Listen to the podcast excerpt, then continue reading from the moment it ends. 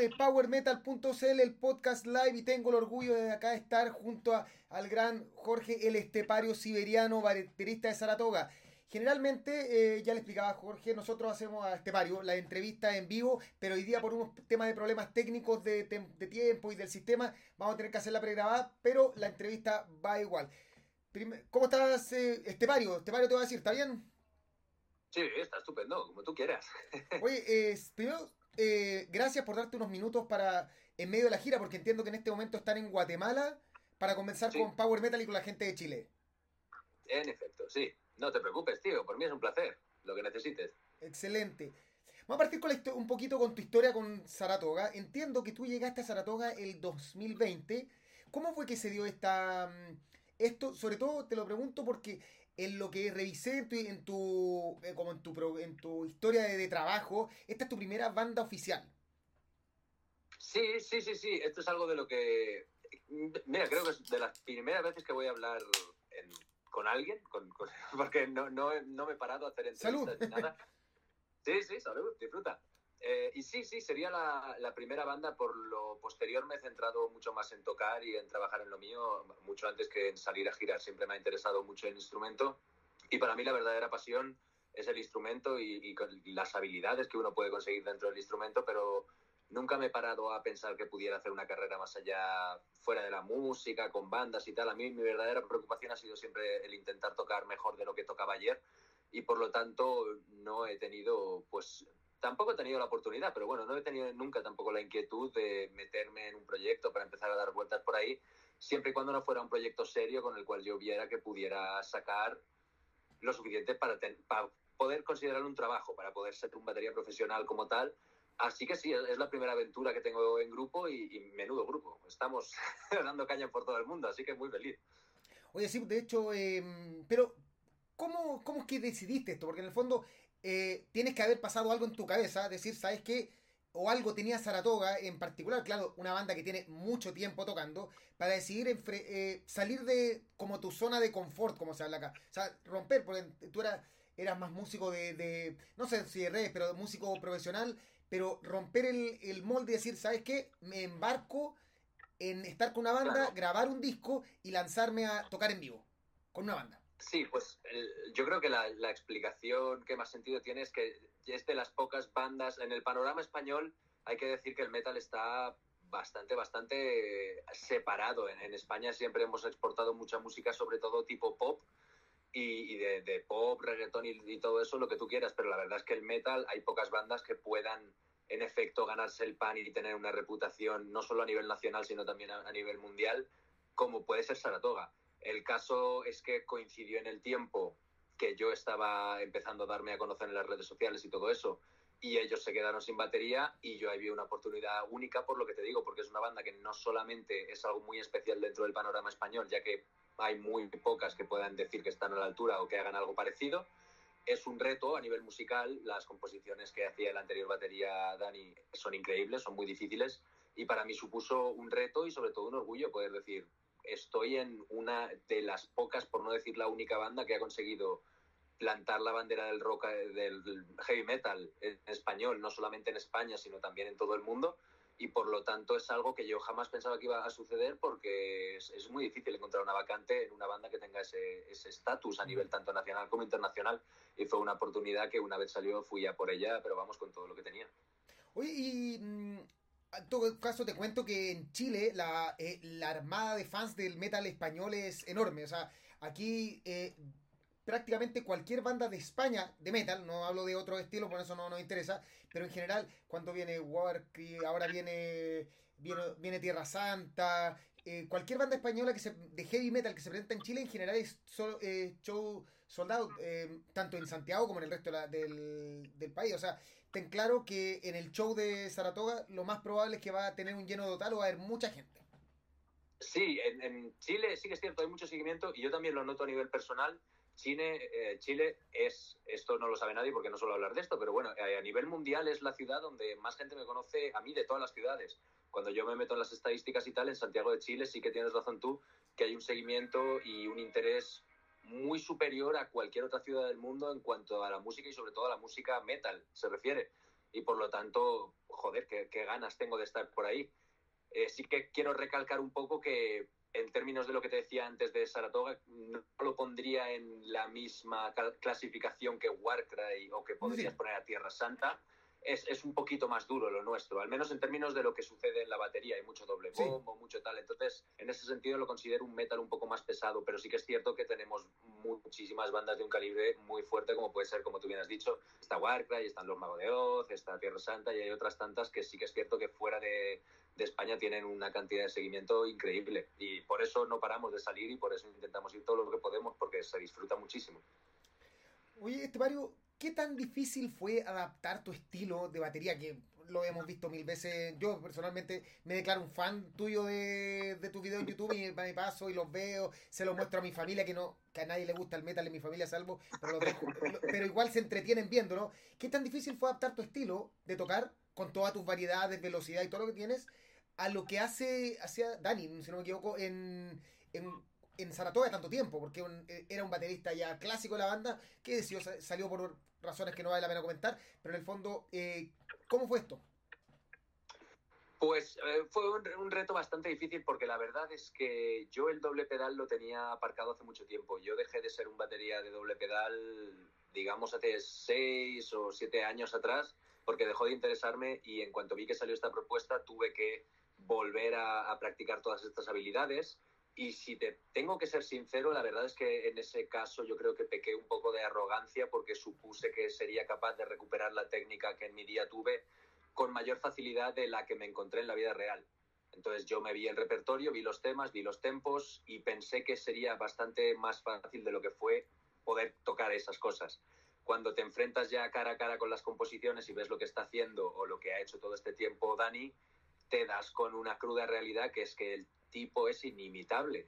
Dani en, lo que hace es, el mejor. O sea, que nadie se piense que yo estoy haciendo lo que hace Dani mucho mejor que él, ni mucho menos. Dani a mí me, pero vamos, barre el suelo conmigo. Es un tipo que tiene una precisión, que tiene una pegada fuera de lo común. Y de hecho es, es una lástima porque tendría que estar a nivel internacional como uno de los mejores baterías de, metal de la historia, pero a nivel europeo y todo eso, lo que pasa es que ya sabemos que está esa dualidad entre lo que hacemos los hispanohablantes y lo, que ya mola en todo el mundo, que es Slipknot y todas estas bandas en inglés que siempre crean esos grandes ídolos como Joey Jordison o Travis Barker o lo que tú quieras y parece que todo lo que tenga que ver con el español queda atrás y a nadie le importa pero lo que ha hecho ese tipo para mí es historia, es increíble y todos y cada uno de los álbumes tienen unas composiciones increíblemente complejas que no puedes valorar hasta que no te sientas a intentar hacerlo tú con tus propias manos.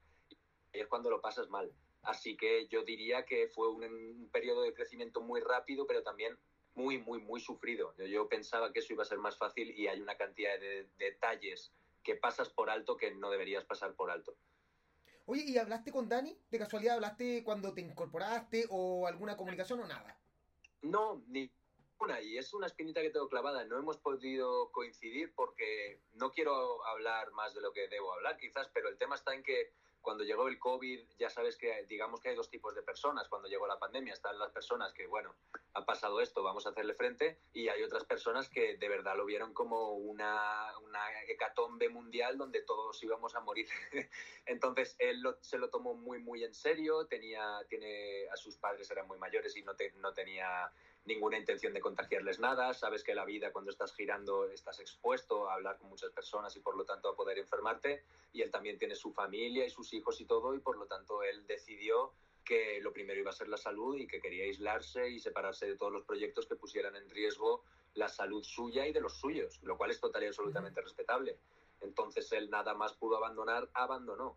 Y no hemos tenido ese contacto quizás pero bueno, no, no, lo he necesitado, pero sí que me habría gustado conocerlo porque siempre está bien conocer al músico que hay detrás de todas esas composiciones, no solamente lo que ha hecho, sino cómo es el tipo, porque tiene que ser una mente brillante, de eso no me cabe duda. Bueno, eh, en lo personal yo entiendo las dos posturas de... Porque soy, no, no soy periodista, soy traumatólogo de profesión. Yo me dedico a la medicina y estuve, teniendo que ver directamente con el tema del COVID en, en, mi ciudad. Así que algo entiendo de las personas que hicieron alejarse completamente porque a muchos dio mucho miedo. Es, así que se entiende completamente lo que puede haber pasado por la casa de Dani de preferir su familia antes de a su profesión. O sea, claro, claro, es total y absolutamente respetable y son situaciones en las que, pues que son situaciones que no se andan en la vida. De mm. repente una pandemia mundial, pues cada uno lo afrenta como puede y como quiere y no somos nadie para juzgarlo. Así que él decidió tomar esa decisión y a partir de ahí fuimos construyendo nosotros el resto de, de la situación que tenemos. Este Mario, volviendo a Saratoga, ¿cuáles son las canciones que más te gusta tocar o los discos favoritos? ¿Cuáles será así como para que la gente sepa cuál disfruta este Mario estando ahí detrás del con las baguetas, eh, eh, vuelto loco? la verdad es que sí que hay una selección de canciones que a mí me gustan mucho, sobre todo por la intensidad que tiene la batería. Sí que es cierto que agradezco no tener que tocarlas en todos los conciertos porque sería un suicidio físicamente, pero te diría que está Una vez fuimos héroes, que ronda los 165 BPM, está constantemente dándole al doble pedal y es un placer tocarla. Soy como el viento, también es una barbaridad de canción. Está la de A morir, que son 218 BPM, en este caso están jugando entre sí con los pies y es muy, muy divertida de tocar todo lo que es más cañero, yo creo que la audiencia lo nota, pero todas las canciones en las cuales la batería tiene un peso fuerte y si quitas la batería la canción no tiene ningún sentido, esas son las que yo realmente disfruto. Luego sí que es cierto que hay otros clásicos mucho más calmados donde yo prácticamente puedo estar tomándome una copita si quiero, ahí puedes relajar. Pero claro, luego claro, pero luego viene la marcha, entonces uno tiene que saber distribuirse sobre todo la estamina y la energía para no bajar la intensidad mucho o no subirla mucho porque el concierto sigue y al final son 90 minutos de show que vas a tener que dar sí o sí. Entonces tienes que estar todo el rato pensando en lo que viene por delante para no echar a perder el show. Tienes que estar preparado, ¿sabes? Perfecto. Oye, eh, te paro un poquito entrando ya en, en Estepario Siberiano, no, alejarnos un poquito de Saratoga. Em, en los últimos años te has vuelto una figura reconocida en redes sociales. O sea, digo, yo veo prácticamente todos tus videos y los shorts y todo eso. Em, ¿Cómo partió esto? ¿Cómo decides empezar? Porque claro, tú te das mucho tiempo, pero eh, en, el último, en los últimos meses o últimos años prácticamente subes videos todas las semanas, ya se volvió casi una profesión. ¿Cómo pasó a hacer esto y qué tan complicado ha sido con Saratoga equilibrar estas cosas? Bien, eh, ¿cómo surgió? Es muy sencillo. El, mundo ha cambiado radicalmente. Esto es algo que muy poca gente entiende. La juventud lo entiende muy bien, pero de 30 hacia arriba eso se empieza a escapar. Con las redes sociales, las posibilidades ahora mismo, sobre todo para los artistas, y no tiene por qué ser músicos, puede ser un artista circense, puede ser un poeta, puede ser un pintor, puede ser un bailarín, puede ser lo que sea. Eh, me da la sensación a mí de que la visibilización exponencial que podemos conseguir con las redes sociales consigue muchas cosas muy interesantes. En primer lugar, democratiza totalmente las habilidades. Por ejemplo, yo te hablo de mi caso. Yo vengo de un pueblo en la costa de España, en Valencia, donde ahí no pasa nada.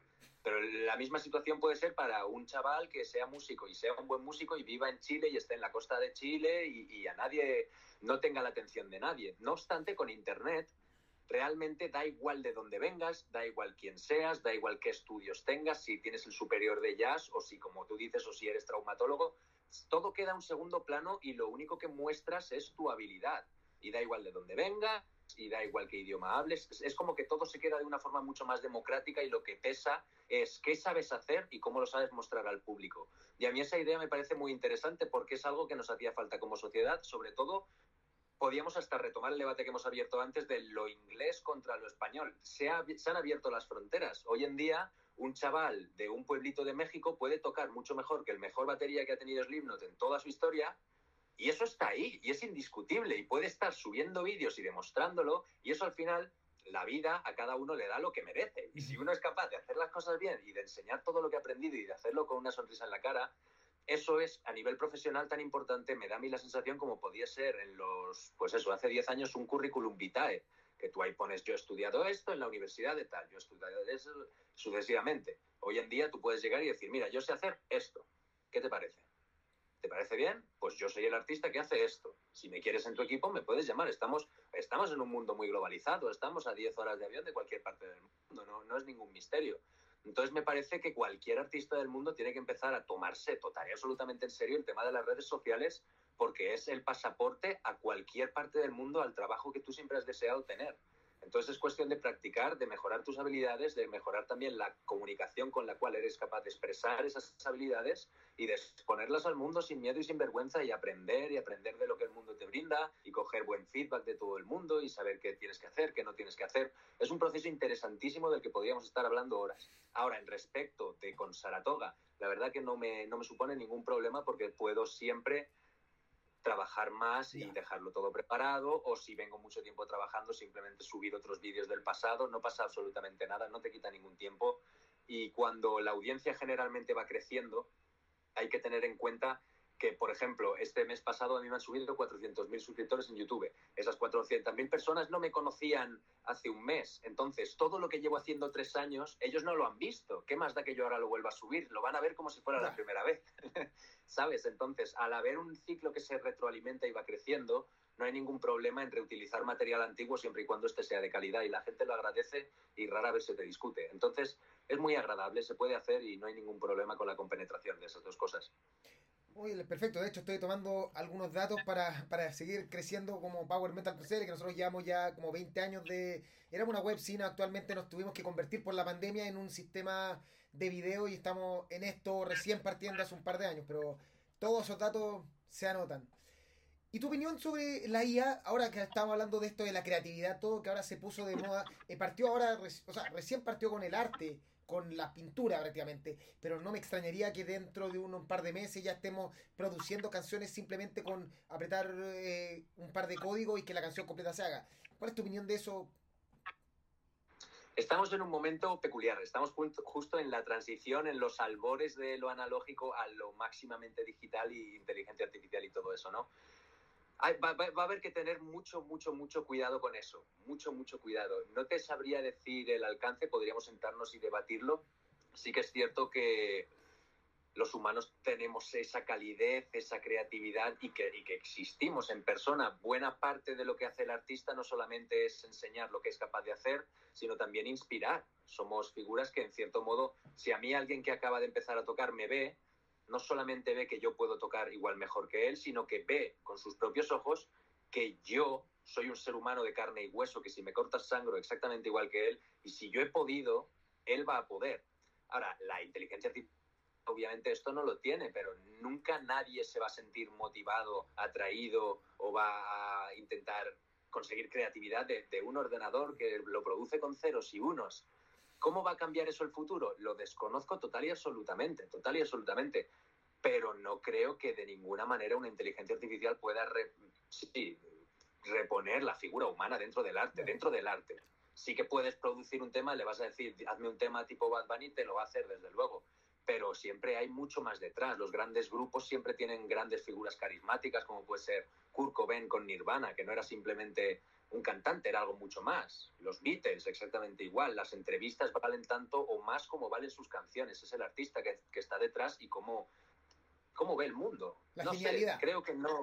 Sí, no, no corremos tanto peligro nosotros. Corre mucho peligro muchísimas otras cosas. Todas las faenas, todos los trabajos automatizables. Eso va, está en riesgo y va a caer por su propio peso. Pero las figuras creativas en cualquier disciplina, sea baile, lo que sea, no creo que corran tanto peligro a corto plazo. A largo plazo habrá que verlo, pero a corto plazo yo no tengo ningún temor. Perfecto. Oye, una pregunta, ¿cómo partiste la batería? ¿Cómo te iniciaste a quedar para la gente que no sabe? Porque esto igual es interesante tenerte a ti conversando. Creo que yo de hecho no, te, no, no encontré una entrevista tuya, así que por eso ¿cómo No, no hago. pues, ¿cómo empecé? con 12 añitos, siempre he sido un chico muy nervioso, he tenido mucha energía. Yo supongo, nunca he ido al psicólogo, pero creo que tengo algún trastorno de estos de hiperactividad o algo. Siempre estoy muy nervioso, necesito estar por ahí moviéndome. Y a mí la batería era una forma de descargar muchísima energía y lo cogí con mucho cariño desde que era pequeño, siempre he practicado mucho y la verdad es que nunca en mi vida, solamente en estos últimos años, pero yo hasta que he tenido 21 años nunca he pensado en ser músico, no quería ser músico, yo quería estudiar y hacer mis cosas pero pese a ello, yo le dedicaba entre dos y tres horas al día al instrumento porque era algo que me apasiona y me permite, pues eso, descargar mucha energía, mejorar, verte un poquito mejor que el día anterior, ser más creativo. Entonces, pues eh, ahora mismo me he desviado de la pregunta, pero bueno, empecé con 12 años, lo cogí con mucho cariño, me permite expresarme y liberar mucha energía como pudiera ser un deporte y lo adoro por eso. Es como un deporte, pero además puedes ser un poquito más creativo. Es un proceso muy bonito. Y lo otro, ¿cómo llegaste al, porque estamos revisando también tu historia y nos da la impresión, a mí y al equipo, que tu estilo de música favorito dentro del metal no es exactamente el power heavy metal. Pero, ¿qué te llevó, o sea, además de la oportunidad, eh, a decidirte irte por una banda específicamente de este estilo que para nosotros es como nuestro estilo base de, dentro de la página? Claro. la música al final del día es música. Es que no te sabría decir en qué estilo me sentiría más cómodo. He estado tocando pasodobles, tocando fandangos, tango, jazz latino, he tocado reggaetón, he tocado rock, pop, metal, acid jazz, he tocado todo lo que me han echado a la cara. Y siempre y cuando uno lo disfrute, se disfruta. Y lo más interesante es cuando vas, por ejemplo, esta tarde que tenemos el concierto, te plantas en el recinto y tienes un proceso de comunión con miles de personas que sí que adoran esa música porque la llevan en las venas. Y en ese sentido yo no soy más que una impresora de música, un canalizador de la energía que ellos me están dando. Quizás no sea mi estilo favorito, quizás no sea el estilo en el que yo me pondría a componer, pero eso no quita que lo puedas disfrutar tanto o más que cualquier otro estilo. Es un proceso precioso y siempre y cuando estés con un equipo de personas agradables, con el, con el que te sientas cómodo y posteriormente vayas y te encuentres con los fans que disfrutan la música, te garantizo que lo vas a disfrutar exactamente igual que cualquier otro género. Excelente. Oye, em, y hablando de lo mismo la música, ¿qué influencias? ¿Cuáles son tus influencias a nivel musical, bandas y artistas? Es decir, este Mario, esto, dos cosas. Primero, ¿qué bandas y músicos te influenciaron? ¿Y qué cosas estás escuchando actualmente? ¿Sabes que estoy viajando y tengo en el, en el Spotify guardado porque no tengo señal? Tales grupos. Sí, pues ahí entra en juego el papel de mi hermano mayor. Yo tengo un hermano que tiene cuatro años más que yo y yo eh, todo lo que él escuchaba lo escuchaba yo. Él nació en el 92 y por lo tanto se comió muy fuerte toda la época del nu metal de los 90. En, pues caía Korn, System of a Down, Slipknot, todo lo que había en esos grandes festivales en esos momentos, Limp Bizkit a mí me cayó directamente, incluso de forma involuntaria, simplemente estar por casa ya lo ibas escuchando. Entonces te diría que las influencias más grandes que yo tengo son esas, sobre todo también porque fue un momento en la historia muy interesante porque la batería comenzó a adquirir una, una importancia brutal. Antes era un instrumento que se dedicaba más a soportar el peso de la banda y de repente salieron unas bandas de bárbaros y de energúmenos que metían unos ritmos para los cuales hacía falta muchas horas de ensayo. Entonces creo que los 90 fueron una época muy bonita para que la, la batería se construya como instrumento con, con reputación y con la capacidad de decir, nosotros estamos aquí y también podemos aportar algo más a la música. Va a hacer falta ensayar y practicar mucho más, pero somos capaces de meter ritmos mucho más complejos yo creo que todas las influencias sería esa gran oleada del nu metal de los, de los 90 y sí que te tengo que decir que en la actualidad música no escucho cuanto apenas, porque me tiro todo el día trabajando para intentar hacer estas canciones que hago en, todos los vídeos y tal, y es un proceso de ocho horas de estar escuchando una y otra vez todos los temas que me va tirando YouTube, y cuando acaba lo último que quiero es escuchar música, porque tienes el cerebro ya que te va a explotar. Lo último que haces es ponerte música, es al revés, buscas el silencio. ¿Y ahí no haces nada o ves serie, alguna cosa así como... ¿Alguna extracción tienes o leer? Videojuegos, videojuegos y ya está. Oye, ya volviendo al, tema ya un poco de la gira, la próxima semana, el domingo 12, van a estar presentándose en, Chile. Eh, ya hablaba un poquito de Chile, pero ¿has estado acá en Chile antes y qué te han contado específicamente el público chileno?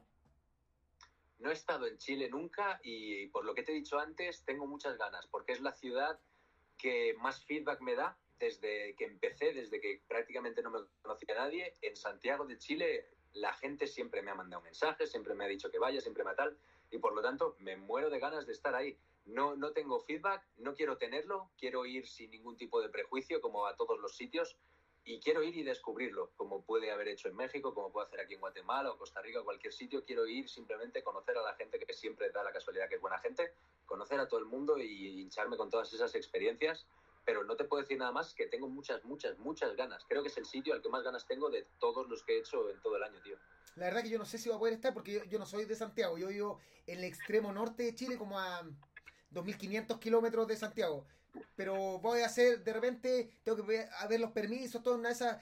Viajo, veo el concierto y tomo el avión de vuelta. Vamos a ver qué se puede hacer. Lo que tú quieras, si vienes, te paso. Eso Oye, claro. Eh, ¿Y qué de esperar la gente del show? ¿Qué es lo que están entregando Saratoga? O sea, porque, mm, ¿cómo explicarle a la gente que no conoce a Saratoga? Porque, por ser sincero, eh, es muy probable que haya gente que sabiendo que estás tú de baterista, vaya sin saber lo que va a escuchar y va a ir, porque va a estar este Mario Siberiano, un baterista que lo veo todos los días en YouTube y que nunca ha venido a Chile y que es mi oportunidad de mirarlo.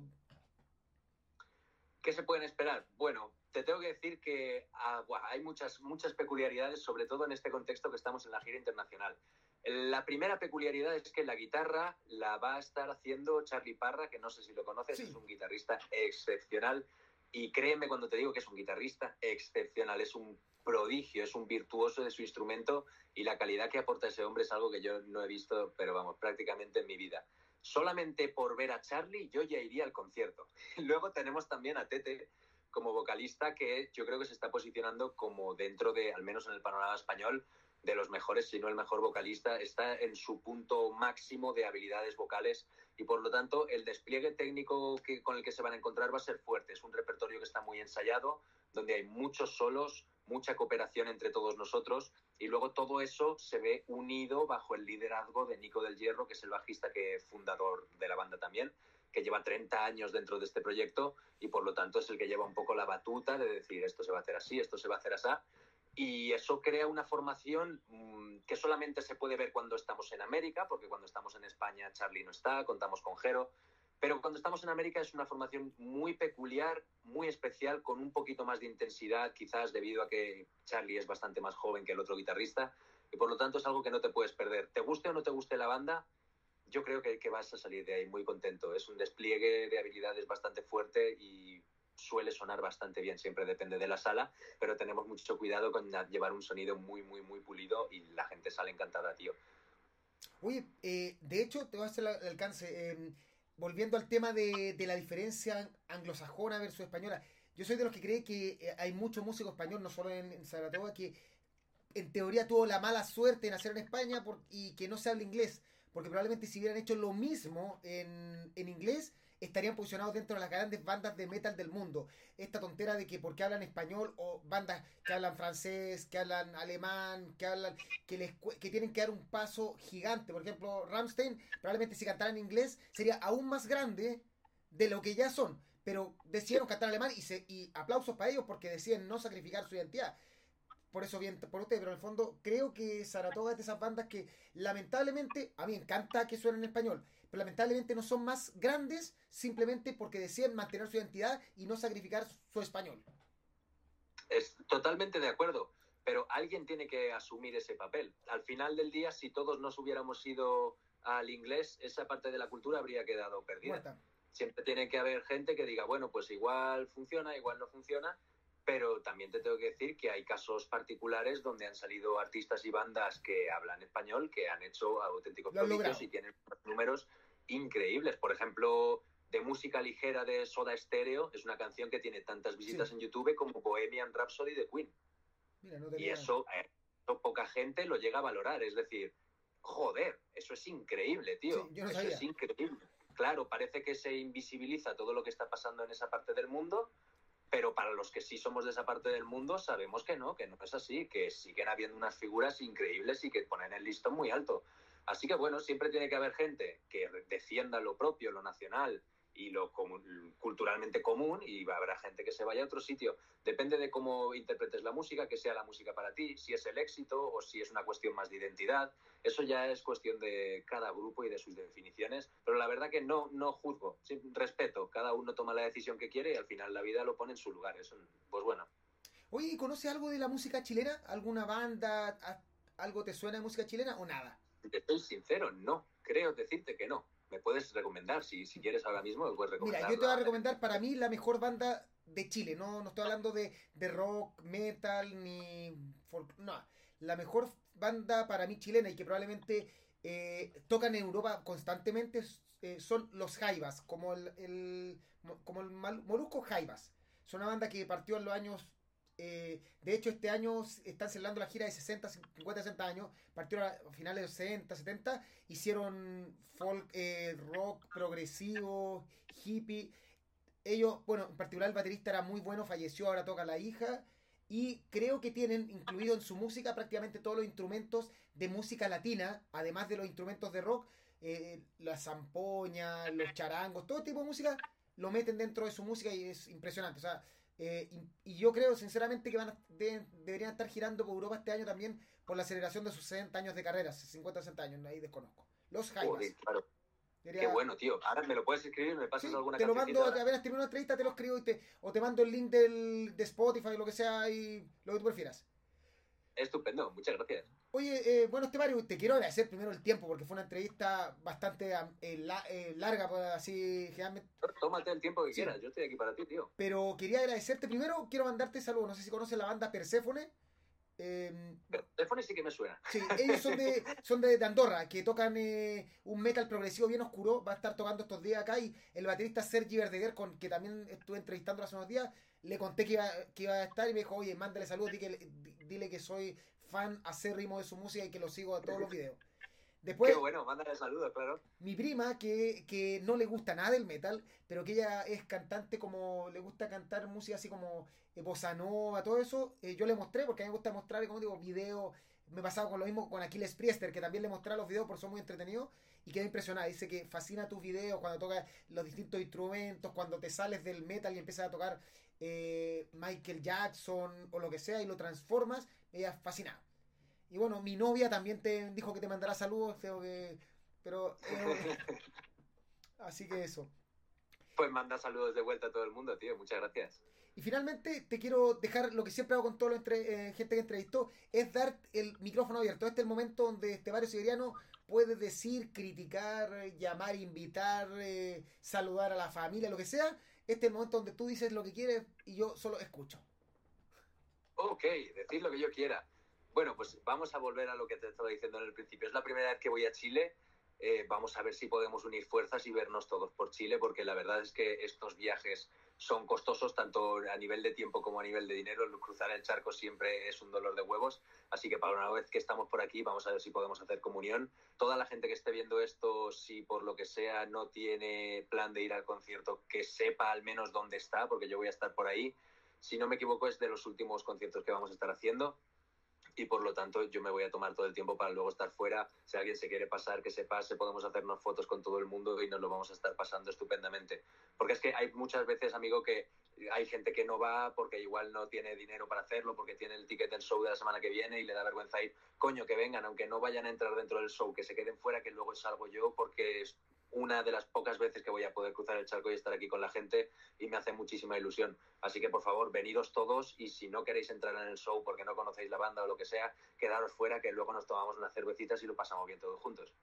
Excelente. Oye, Jorge Estepario, eh, te quiero agradecer el tiempo en verdad eh, de parte de todo el equipo de PowerMetal.cl. Eh, la oportunidad de entrevistarte. De hecho, llevaban hablando con la con Juglar, que son los productores del show. Recuerden, el domingo 12 de marzo en Blondie, entrada a la venta en la página del Juglar Producciones, para que después no me rete el productor. Eh, eh, quería agradecerle, le dije que quería sacarte la entrevista, trabajamos, trabajamos, y se dio la oportunidad, totalmente agradecido la entrevista, y, siempre lo que les digo a, a, todos los entrevistados, las, las puertas de PowerMetal.cl están abiertas para ti, si en algún momento quieres otra oportunidad de hablar o quieres enviar algún video para Chile, cualquier cosa, tú simplemente me mandas por interno todo y todo va para arriba en mi tiempo libre entre, entre la traumatología, me hago el tiempo para hacer este tipo de cosas. Estupendo. Pues muchísimas gracias por todo, tío. Mantenemos el contacto. Cuídate, eh, Jorge, que estés muy bien. Eh, bueno, eh, esto fue la entrevista con el gran Jorge, el estepario siberiano, conocido por todo el mundo, no solo por su trabajo como youtuber de batería, sino que también como el gran baterista de Saratoga, banda que va a estar en Chile la próxima semana, el próximo domingo. Todavía hay entradas, no se pierda la oportunidad. Y además, como él dijo, si no quieren, no les gusta Saratoga, pero quieren conocer a Jorge, él después promete que después del concierto va a estar ahí, salir, sacarse fotos, todo. Claro, hay que estar afuera de Blondie, pero se puede. Gusto, Jorge, que esté muy bien, que les vaya muy bien en los shows que les quedan. Y en una de esas nos vemos la otra semana si sale la, la posibilidad. Muchísimas gracias, amigo. Nos vemos. Cuídate. Chao. Hasta luego.